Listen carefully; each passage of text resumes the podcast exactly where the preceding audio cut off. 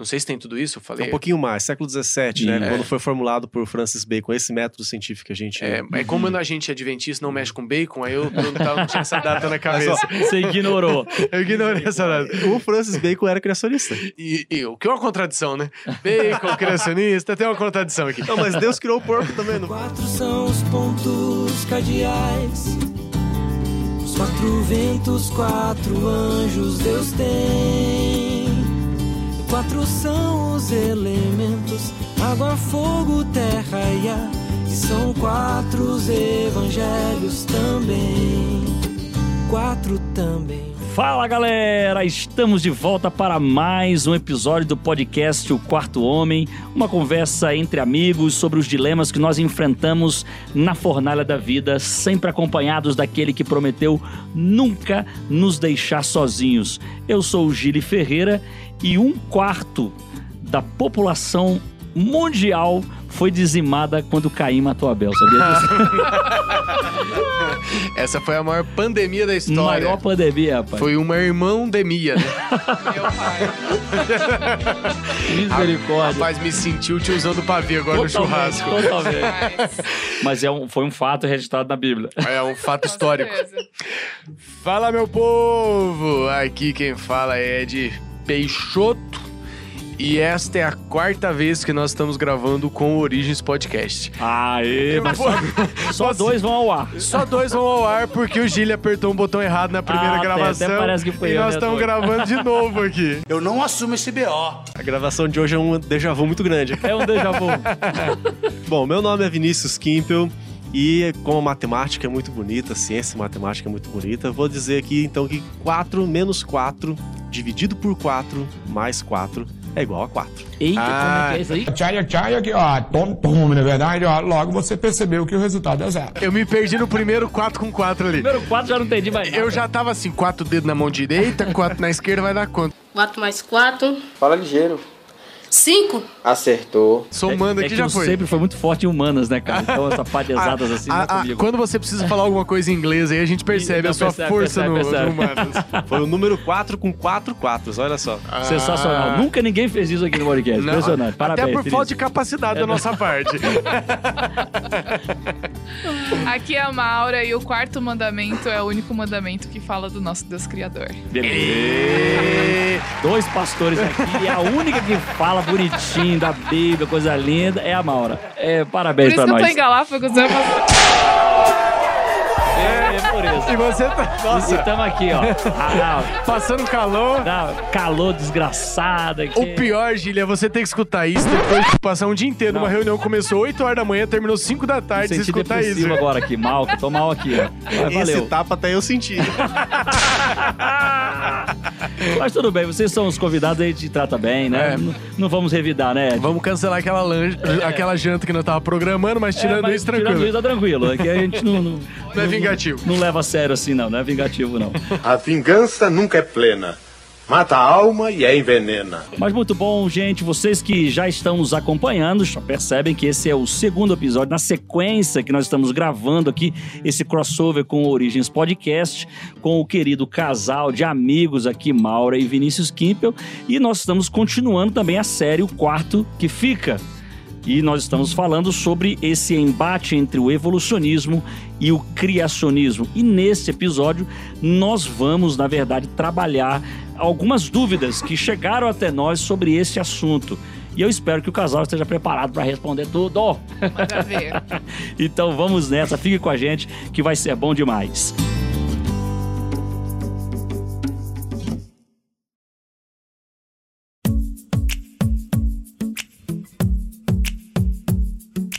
Eu já quero começar aqui esse, esse episódio fazendo uma pergunta interessante, porque algumas pessoas fazem a seguinte pergunta: a teoria do Big Bang, né, que é né, muito difundida no evolucionismo, ela é contrária à narrativa bíblica? Não, nada a ver. Eu já assisti as 12 temporadas e, E não aí? tem nada a ver. Nada a ver, nada, a ver.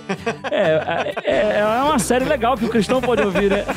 Mas não é sobre isso, não, Não, não é só isso, não? Não, não, não. Eu achei que a gente tava no pop e não poupa ninguém. É não, outro? não, não, é outro assunto. Não, E eu, aí? eu acho que a série melhor pro cristão ouvir é a série O Quarto Que Fica. Ah, moleque, com, com certeza. Vai, vai nessa aí que é a melhor dica.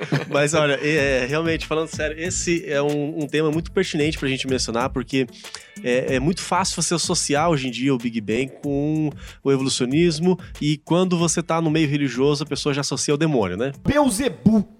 Ah, o Big Bang, ah, você fala isso daí, isso aí é mentira, isso aí é engano de Satanás, é não sei o quê. Eu, eu já vi várias coisas parecidas com isso. Cuidado com tinhoso com coisa ruim com sete pele. porque acaba associando com um ensinamento contrário ao, bíblico.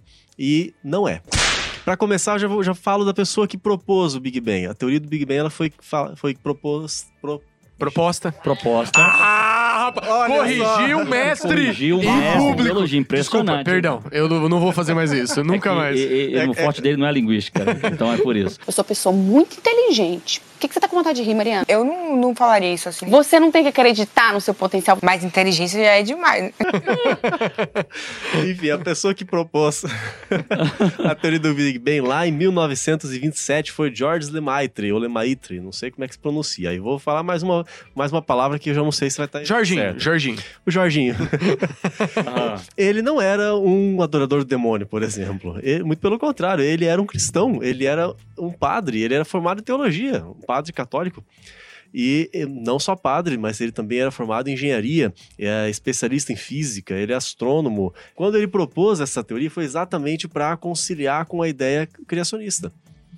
Vamos, vamos tentar clarificar aqui um pouquinho do que, que não é o Big Bang. Né? O Big Bang não é aquilo que eu aprendi, pelo menos na escola, né? Que toda a massa do universo estava concentrada num ponto do tamanho da cabeça de alfinete e de repente explodiu tudo. O Big Bang não é uma explosão que aconteceu em um lugar qualquer espaço. Né? Rapaz, você sabe que você tá falando aqui, eu lembro da briga que eu tive com a professora o dia que eu tive essa aula. Ela fez um pontinho no quadro e disse assim, tudo surgiu a partir dali. Eu falei, não, se tinha esse pontinho, então já existia alguma coisa.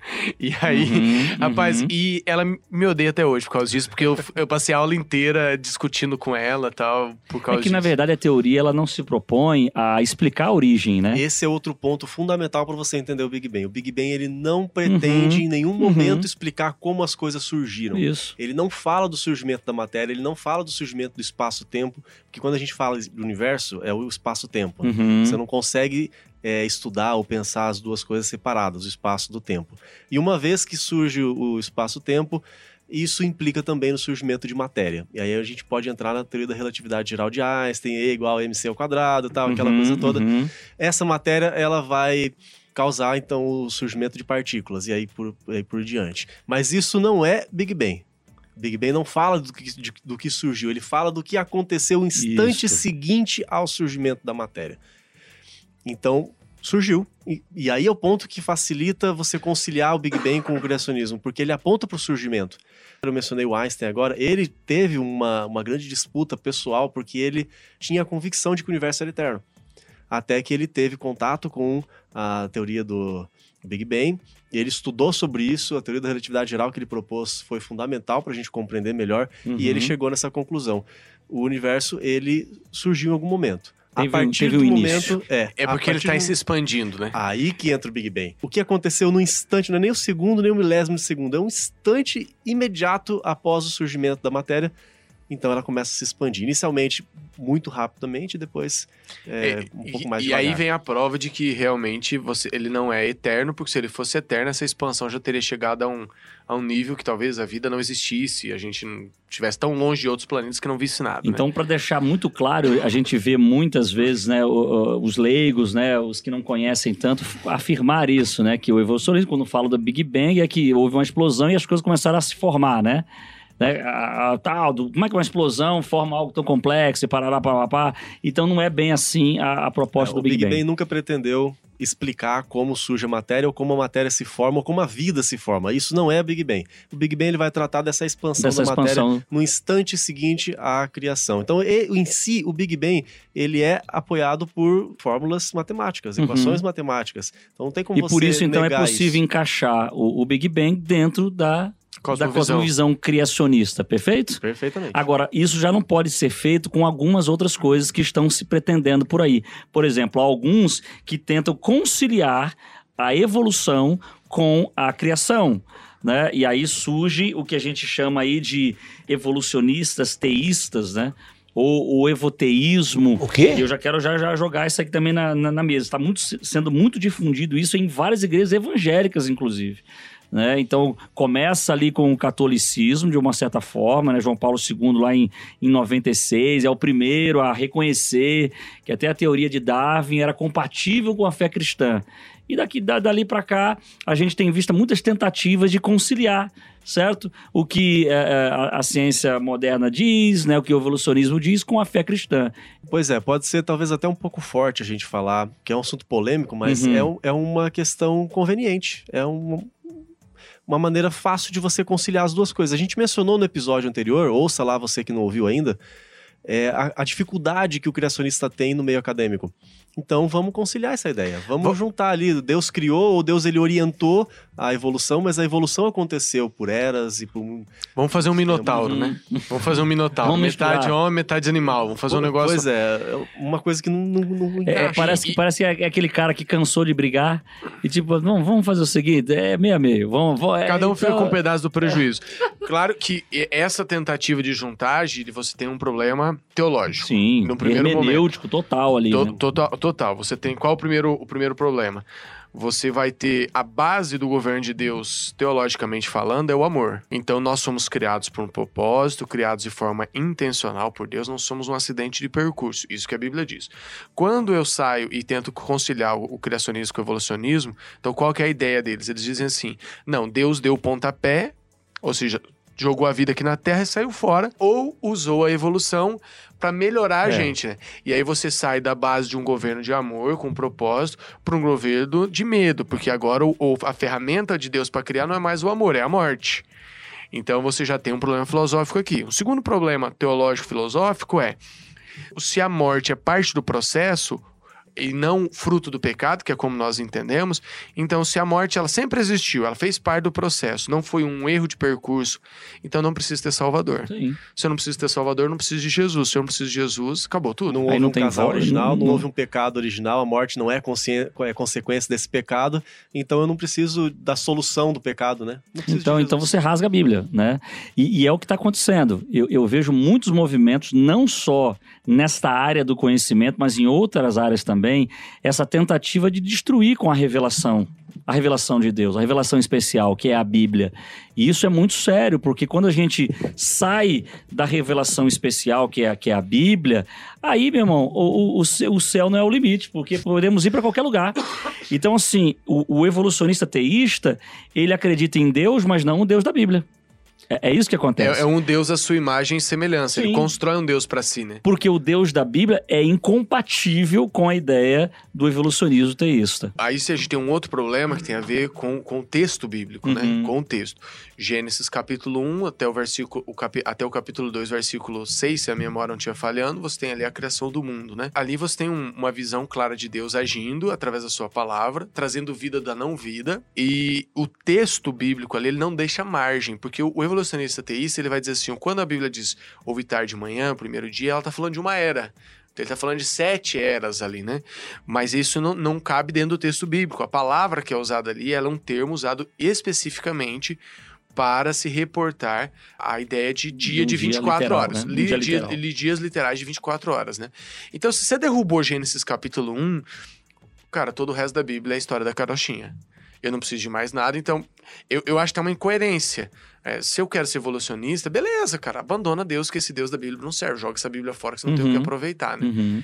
Então, É que as evidências, elas podem apontar para ambas direções, né? Porque, assim, é, as pessoas di- dizem assim, co- como né, que, que tudo isso foi criado num dia só? Né? Porque, obviamente, eu descarto a, a onipotência de Deus. Né? Então, não, não é capaz. Não, então eu preciso de um outro Deus, é o tempo.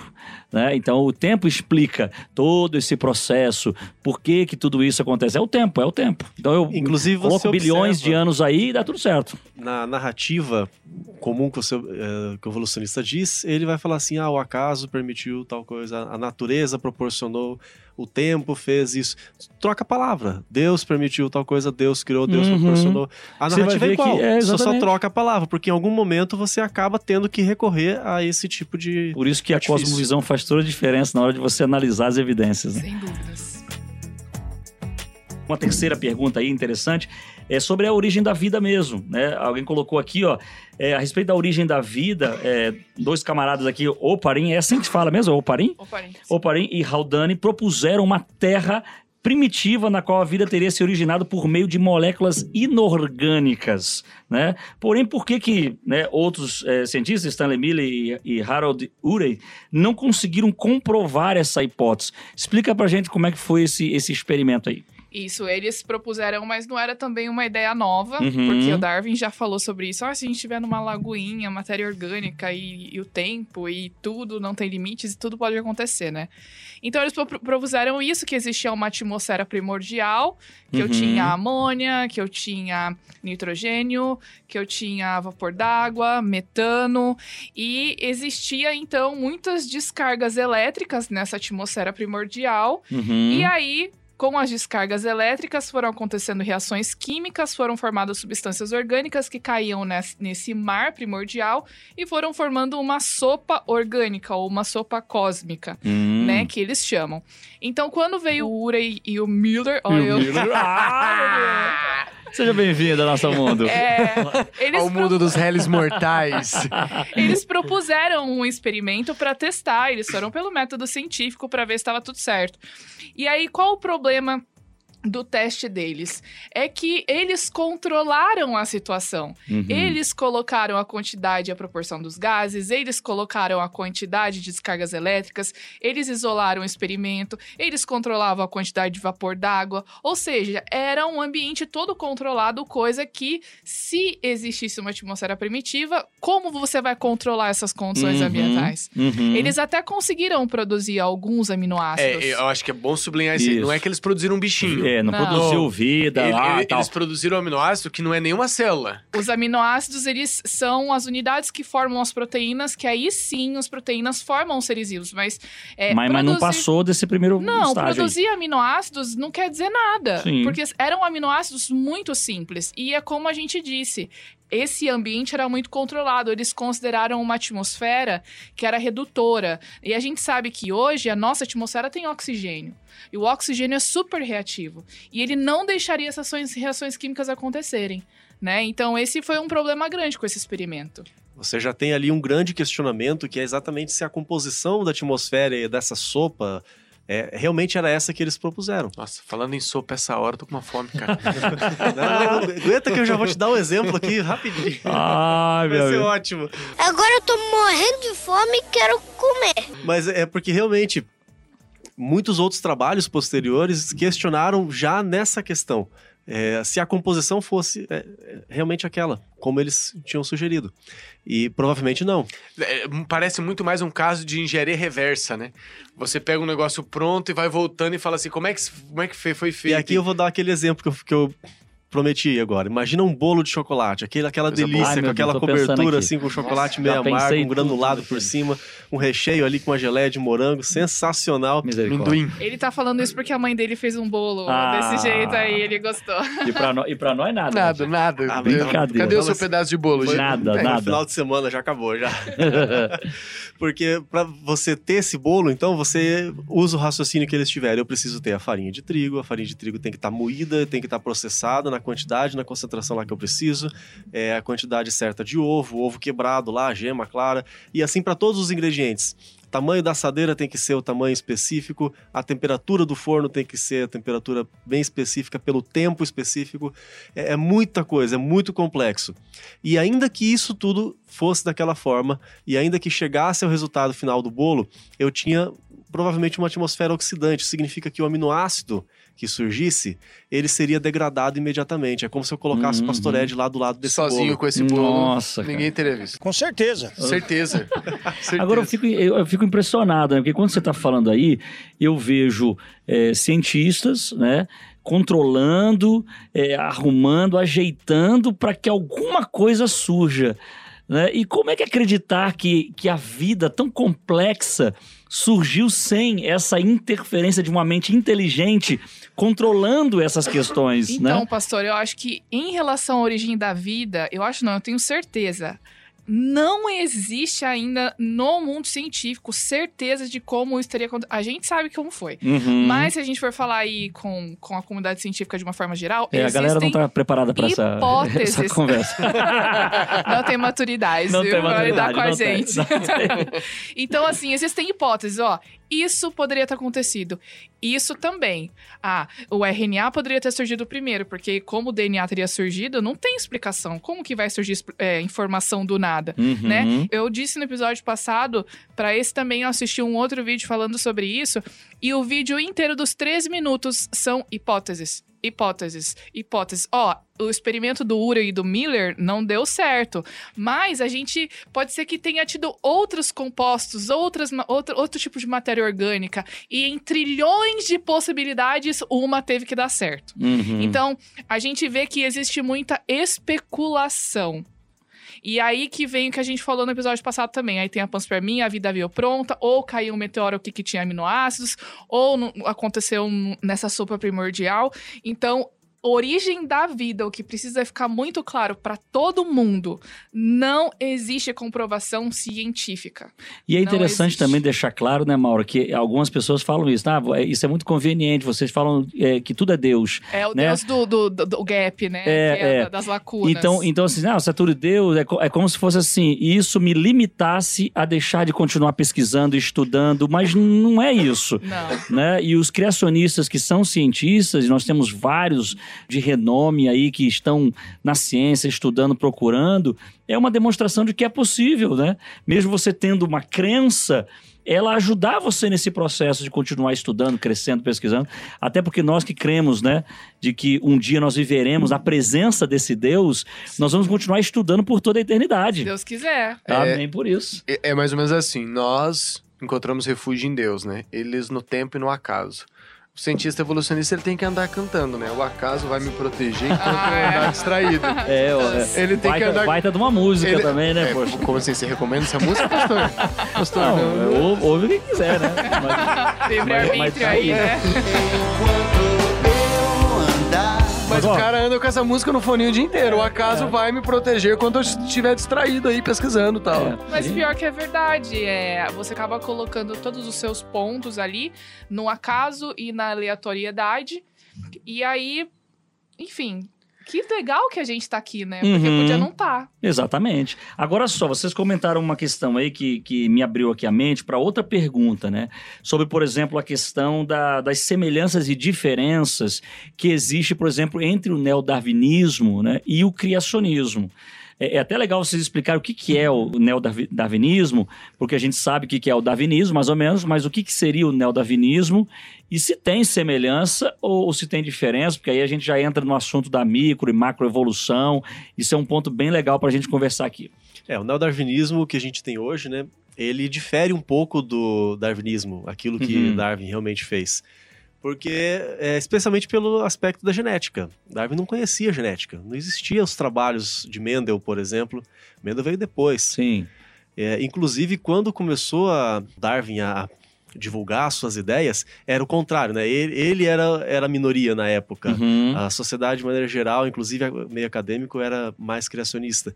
Então ele passou a sofrer um pouco o preconceito. E chegou um determinado momento em que a- o darwinismo quase acabou. Principalmente chegando ali o advento da genética e tudo mais. É, que, algo que explicava além daquilo que Darwin tinha à sua disposição. Então foi feito é, uma reestruturação do darwinismo Uhum. acrescentando os aspectos da genética. Darwin ele tinha falado de alguns fatores que ajudariam ali na, na- no surgimento de novas estruturas e tudo mais. E esses fatores agora passaram a ser explicados então pela genética. E aí que entra a questão da mutação, né? Uhum. Porque a mutação é uma mudança no DNA. Então, essas modificações que o Darwin disse que surgiram nos indivíduos e que fizeram com que eles se tornassem mais aptos na luta pela sobrevivência, né? Porque tem os, os pilares do darwinismo, que é a luta pela sobrevivência, aí vem a seleção natural e a ancestralidade comum. Então, todos nós que estamos aqui viemos de um indivíduo lá atrás. E aí, durante os milhões de anos, na luta pela sobrevivência, indivíduos tinham é, características que fiz- faziam com que eles se tornassem mais adaptados. Uhum. E aí, na luta pela sobrevivência, eles levavam vantagem. Então, o que, que fazia surgir? Darwin não sabia o que, que fazia o indivíduo se tornar mais apto. Aí vem os caras, depois da genética, como Uhum. o Vinícius falou. Então, beleza. Então, são as modificações no DNA. É, é a mutação. Uhum. Só que tem um problema com relação às mutações, porque a mutação tem que ser muito super poderosa para fazer nova informação surgir. E o que a gente tem visto nos últimos trabalhos é que, na verdade, quando as mutações acontecem, elas não fazem surgir informação nova. Elas vão modificar essa informação. E muitas vezes essa informação vai causar algum tipo de má formação do indivíduo, ela vai ser deletéria, por exemplo. Então, qual a vantagem de eu ter um fenômeno acontecendo assim, sendo que ele não vai ter nenhuma vantagem para o indivíduo? Né? Então, tem um problema muito grande em relação a essas mutações. Será mesmo que elas teriam provocado o surgimento dessas características novas? Aí a gente entra na micro e macroevolução, Uhum, uhum. certo? Então, a microevolução ou diversificação de baixo nível, que é aquela mudança ou aquela especiação dentro do- da caixinha da- dos gêneros e das espécies. Uhum. Né? Você tá isso? Eu lembrei de um exemplo aqui. Para você que está acompanhando aí o cenário político nacional, a, a micro Ai, a, a adaptação seria a Manuela Dávida vestida de mulher recatada e do lar. É, a informação já estava ali, ela só deu uma adaptada, a hora que passar a eleição ela volta, né? Boa, então a informação já estava, não criou informação nova ali não, né? Nada novo, nada novo ali. A gente até prefere esse termo de diversificação de baixo nível, né? Nível de, de espécie, gênero. Acho que até família pode acontecer algumas pequenas variações. Então, quando a gente observa eh, até uma nova espécie, ou, ou vamos dar um exemplo aqui dos cachorros, por exemplo, que tem Sim, um monte de sim. raça de cachorro. Deus não criou lá o São Bernardo, Deus não criou o Pitbull. Isso aí foram raças que foram Essas variações todas, né? mas você percebe que essas variações elas têm um certo limite. Todos eles continuam cachorros. E isso é uma coisa que a gente observa. Aqui eu já posso ir até exemplificar a questão do fixismo, porque Uhum. muitas vezes o criacionista ele é criticado por algo que ele não defende. O fixismo. No passado foi. Ah, o Deus criou o animal exatamente do jeito como ele é até hoje. Isso nós não defendemos. O criacionista hoje ele não é fixista, porque a gente observa.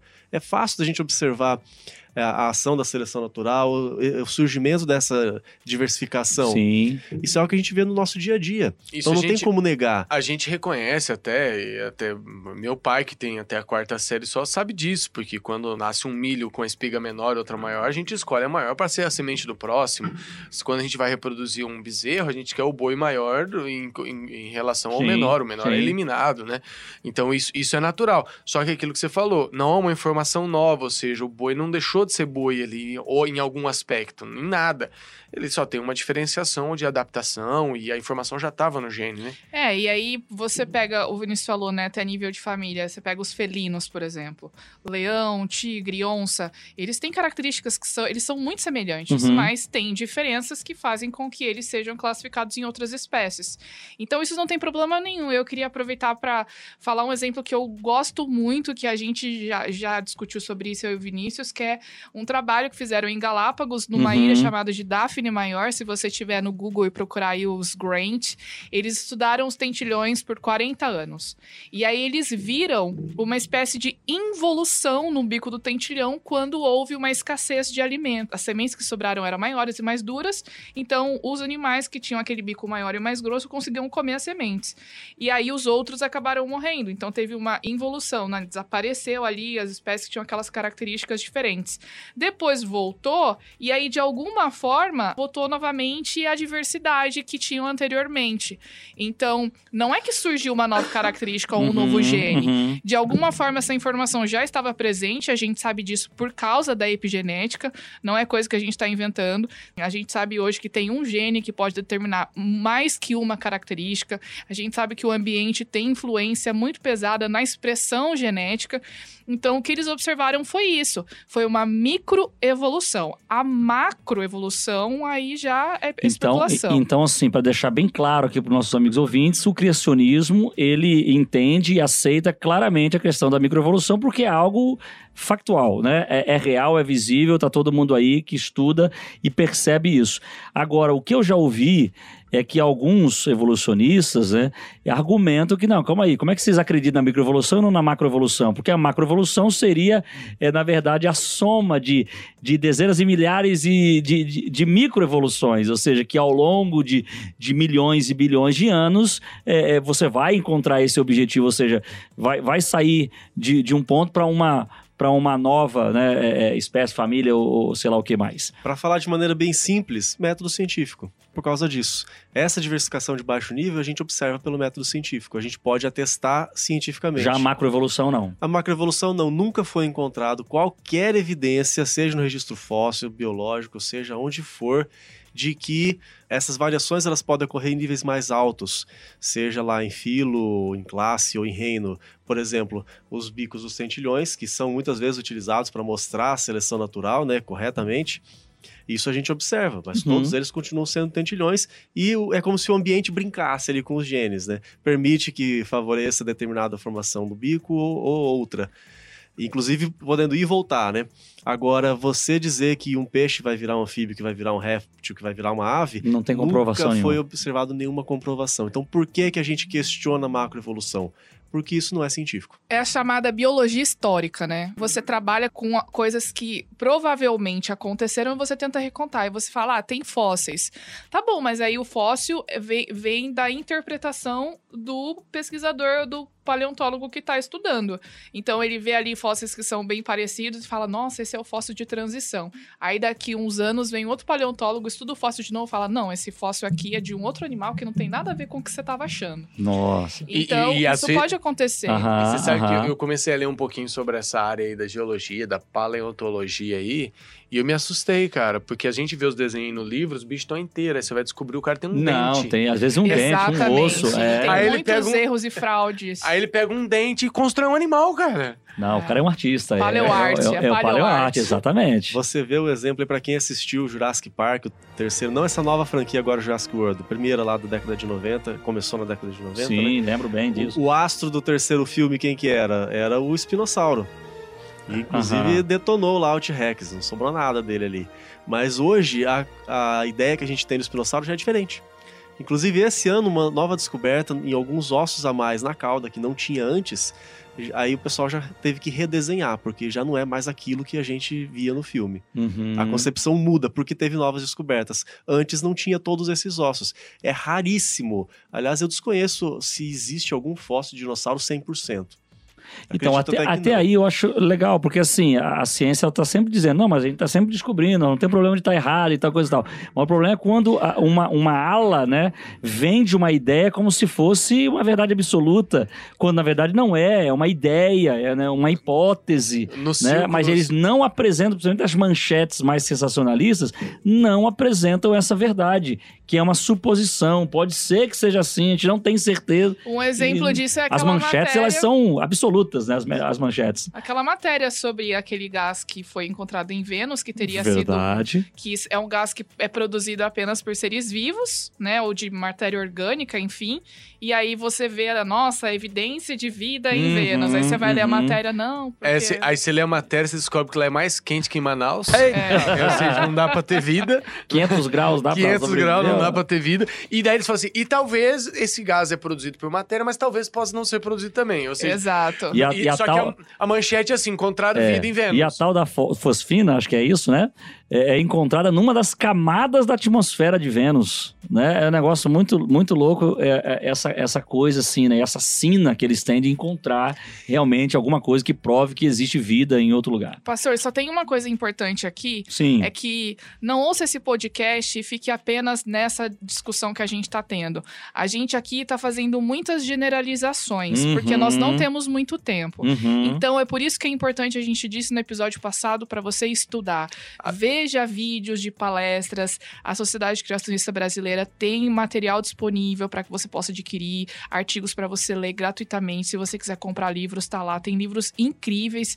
Então, estude, vá verificar se o que a gente está falando aqui é verdade. Até porque, assim, se tirar. Você tem que tirar o que eu e o Gílio falamos. Ah. que eu, que, eu- que eu e o Gílio falamos aqui de ciência, não exclui. Exclui, que é Você só, é só excluiu, pra vai so- interagir e é, divertir. Você excluiu, vai sobrar uns 15 minutos de conteúdo. mesmo. Fala com tranquilidade. Já acertou o nome da fosfina, olha só. Aí, ó, é o Mas ele tá progresso. olhando no Google, você não, tá vendo no computador aqui? Pior que não tem fosfina aqui, aqui na minha mente Você mesmo. saiu, rapaz? É, saí nada, rapaz. É que você tá Mas- lembrando da mas- cloroquina, por isso você decorou a Mas enfim, eu fosfina. acho que é importante a gente salientar isso, porque às vezes ah, pode ser que alguém ouça o podcast e fique só na nossa Sim, discussão. sim. E é importante dizer que nós aqui também não temos todas as respostas e a gente, na nossa limitação, a gente tenta entender as coisas e, e divulgar e falar para as pessoas. Muito bom. Embora a gente não vai entrar nesse tema nesse episódio, né, de- desse podcast, quando você fala da microevolução, eu vejo até uma, uma forma de explicar o que aconteceu ali no dilúvio, né, na Arca de Noé.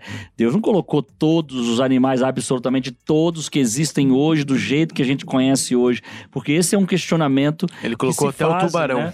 É, e, e- e não é bem assim, né? Então a gente percebe que, que Deus colocou talvez ali as espécies, né? As tronco famílias, ali, né? as especiais, as o questionamento famílias. é que não caberia, né, na É, é. animais assim. E até caberia bastante, né? Segundo os cálculos ali e tudo. Mas como é que vocês equacionam essa ideia com a Arca de Noé? É a ideia dos tipos básicos, né? Sim. Como a gente viu, alguma especificação, al- alguma diversificação acontece, já está, vamos dizer assim, prevista nos genes, né? A- A Uhum. informação já está ali e é favorecida pelo ambiente e tudo mais, mas é limitado. Por exemplo, a gente pode usar o exemplo do- dos felinos aqui. Sim, sim, como já falaram. Mas talvez Deus não tenha feito lá todos os mesmos felinos que a gente conhece hoje. Tenha sido lá dois ou três tipos básicos e esses, conforme passou o momento do dilúvio, cada um foi procurar um ambiente diferente para morar e de, de acordo com o habitat ali. E, É, e por, você não achar que o Vinícius tá falando um absurdo, deve ser crente que tá ouvindo, que às vezes o cara se retorce lá ouvindo a gente. né? É, é. É, vou dar um exemplo do que você tá falando, né? Eu tenho uma espécie de, de cachorro em casa que não foi Deus quem criou. É, eu tenho um maltese e eu fui pegar a história do meu cachorro. A história do meu cachorro, a raça, ela não tem, não tem 100 anos. Ali na ilha de Malta, né? Uhum. Alguém que fizeram uma brincadeirinha entre outros, outros tipos de raça. É um cachorrinho que eles acharam que era bonitinho, bonzinho. e Sim, a é. rainha da Inglaterra gostou, foi pra lá, se popularizou. Ela ligou pra mim, perguntou se podia ter um cachorro, eu disse que podia, que eu tenho, ela tem, ia ser feliz. E aí isso popularizou, cara. Então, Isso acontece com muitas raças, né? Até o, Muitas, são raças o, novas. O Shih Tzu também é piquinês com lhasa, né? E assim a gente vai Não só encontrando. raça, porque quando a gente diz em biologia a raça é da mesma espécie, né? Ok. É tudo cachorro. Mas tem especiação mesmo, que o Vinícius falou dos tipos básicos. Então, Deus não criou o cachorro, cachorro. Deus criou o ancestral do cachorro, que era o tipo básico, por exemplo, um tipo de lobo. Ok. Eu vi isso, no, eu vi isso no Ok. filme Alpha. É. Lá eles provam isso. Certíssimo. Explicação provam, eles provam. E aí, assim, com os cruzamentos, a Ok. diversificação, foi surgindo ali os, os- outras espécies e o homem pegou uma que achou bonitinho, fez a seleção artificial, né? Então, Uhum. vou pegar aquela que é mais dócil, que é mais bonitinha, que eu acho mais fofinho, e foi Es- domesticando. Esqueceram de avisar os donos de Uhum. pitbull dessa parte do mais dócil e mais fofinho. Então, tudo isso que a gente está falando é super compatível com a crença criacionista, não fere, não ofende, é, é aplicável a essa realidade da cosmovisão. A gente falou no, no último episódio, só assim, uma- um, rapidamente, né? Só um paliativo sobre a questão da TDI. E há uma- um questionamento muito interessante, nós somos cristãos adventistas, e eh, vem uma pergunta aqui inevitável sobre esse assunto, né? Por não atribuir, como vocês falaram, necessariamente a criação a Deus, certo? Até que ponto essa teoria do, do design inteligente é, é aceita no meio adventista? Isso, realmente. O foco ele é um pouquinho diferente, né? A Sim. gente mencionou rapidamente no, no episódio passado. O objetivo do design inteligente, da teoria do design inteligente, é utilizar, em primeiro lugar, utilizar estritamente o método científico e identificar sinais de design. É aquela história, né? Você tem aspectos no universo, na natureza, nos seres vivos, que podem ser melhor explicadas pela origem de um- uma causa inteligente do que por processos demorados, Aleatórios. graduais, não direcionados. Mas o- a teoria do design inteligente nunca vai tentar identificar esse designer. Pode ser o deus bíblico, o judaico-cristão, né? Pode ser é, de alguma outra crença religiosa, pode ser algum qualquer outra interpretação, não importa. A teoria do design inteligente não se preocupa nisso. É como se fosse um, a gente fosse pensar no agnóstico em teologia, né? Ele não se preocupa em se Deus existe ou não existe. Inclusive, o maior expoente da, da teoria do design inteligente é o Michael Behe, né? Foi ele que cunhou o termo da complexidade redutível. Ele é agnóstico. Ele não é cristão. Mas nós temos, por exemplo, o maior expoente atual na América do Sul do design, design inteligente é o Marcos Eberlin. E ele é criacionista. criacionista. Uma coisa não exclui a outra. A proposta aqui é um pouco mais limitada. O criacionismo já identifica quem é esse designer. Eu, uhum. eu queria sublinhar um termo que você falou aí, que é o são estruturas de complexidade, complexidade irredutível, irredutível. né? Basicamente, o que a gente está querendo dizer quando usa esse termo é que existem estruturas, ou seja, mecanismos que não tem como eles ter, terem evoluídos por partes. Uhum. É, eles têm que ter evoluído completamente, totalmente. Eles, eles, só funcionam quando eles estão Isso. no todo. Sabe um exemplo Isso. de complexidade redutível? O nosso coração. Se você não tiver uma válvula funcionando, ele não funciona. Ele, ele ou ele funciona muito mal e a pessoa eventualmente vai acabar morrendo. Tem que fazer uma cirurgia. A ausência de qualquer parte já era. É, invalida o órgão. Eu isso. reconheço isso, que toda vez que eu fico longe da minha mulher, eu quase morro. Sei. Hum. Ah, cadê a música? Cadê a, cadê a música do Titanic aqui, ó? Vai lá, solta aí, ó.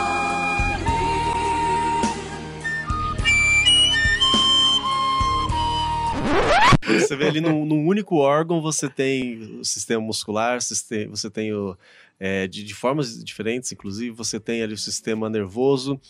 E se uma dessas partes surgisse gradualmente, o coração não ia funcionar. E o que a seleção natural ensina é que se existe uma estrutura inútil, ela deixa de existir.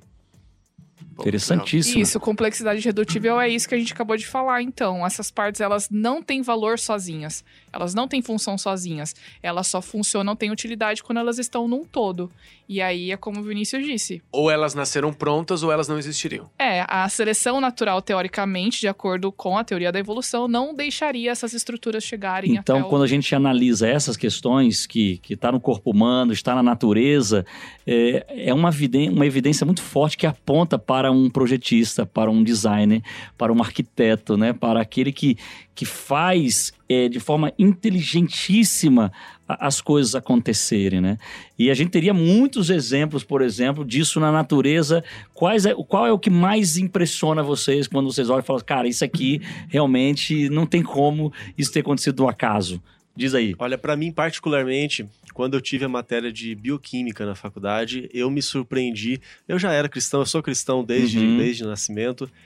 Sempre frequentei é, ambiente tanto de igreja quanto de, de ciência. Desde pequeno também gostava muito disso. Mas quando eu estudei a fundo a bioquímica na universidade, eu me surpreendi demais. E eu falei assim: olha, realmente é impossível você admitir. Bom, você pode admitir o diálogo, mas é, é muito mais difícil você acreditar que isso tenha surgido do acaso. Eu falo das rotas bioquímicas. Você não tem no, no seu organismo, e isso vale para qualquer ser vivo, não funciona assim, eu tenho um substrato X, eu tenho um outro Y e eles se misturam, geram um produto W. Não é assim, é como se você tivesse, na verdade, o A que vai gerar o B, que vai gerar o C, que vai gerar o D, que vai gerar o E, uma cascata, uma rota bioquímica, para você ter lá no final o F, que é o que realmente vai ser utilizado pelo seu corpo. Para ficar fácil de entender, eu, eu tô imaginando aquelas torres de chocolate da Cacau Show. É. Então você tem o chocolate de novo vai falar de comida nesse é horário.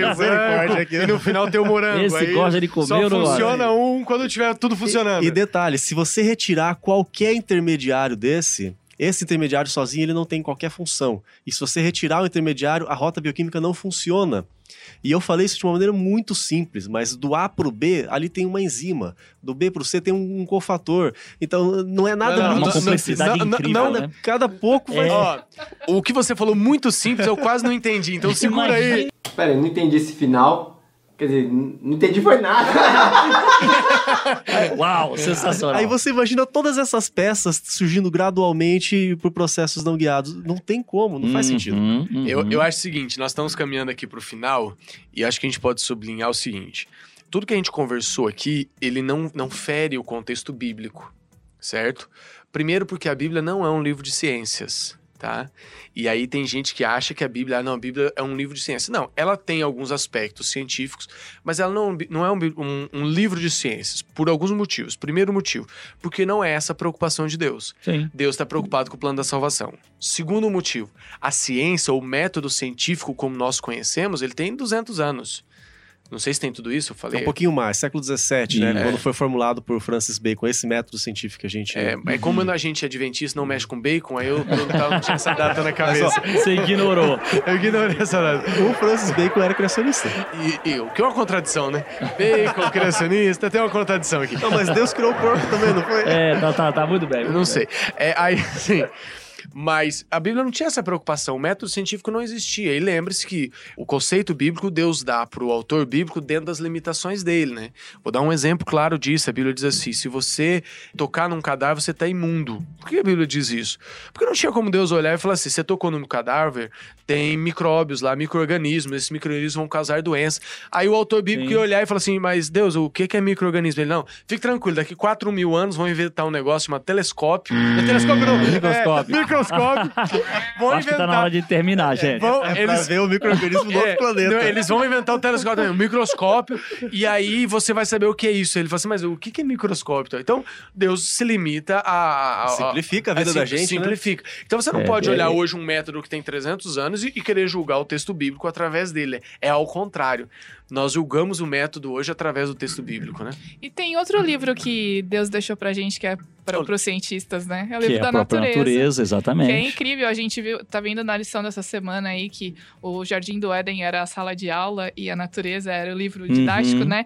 Então nós, como pesquisadores e, e curiosos, a gente deve olhar para a natureza e contemplar que a gente vai encontrar muitas, muitas evidências de Você, planejamento. você falou algo fantástico, Maura, porque a revelação eh, da natureza, né, a revelação geral, como a gente chama na teologia, ela se encaixa com a revelação especial, que é a palavra de Deus. Ou seja, tem coisas que a natureza não consegue revelar, certo? E aí, aí entra a Bíblia.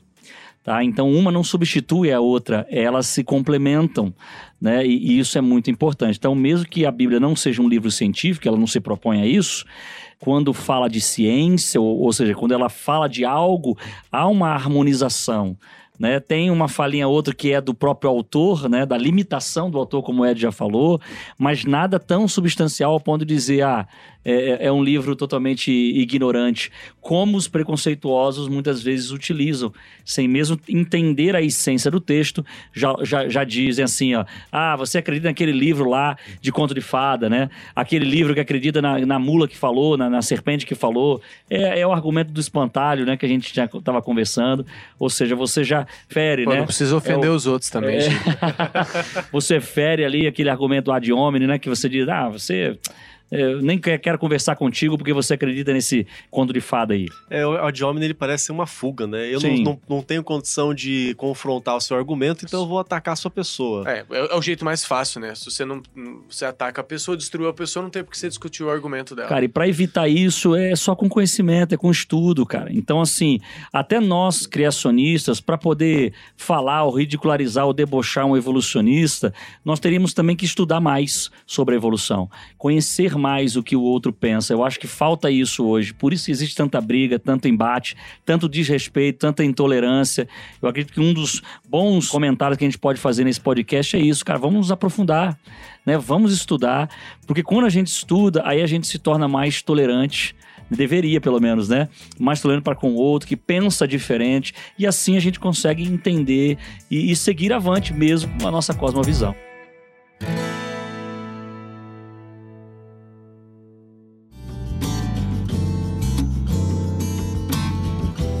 Foi muito gostoso esses dois episódios com esse casal maravilhoso aqui do Origens Podcast. E mais uma vez aqui jogo grande jabá para vocês irem lá e ouvirem um podcast realmente sobre ciência. Né? Então você vai lá e você pode acompanhar, tirar suas Marca a dúvidas. gente, compartilha no Isso. Insta, marca o quarto Não, do já, já vai dizendo aí é, é, onde a galera pode encontrar vocês no Instagram para fazer Isso. perguntas, Nossos etc.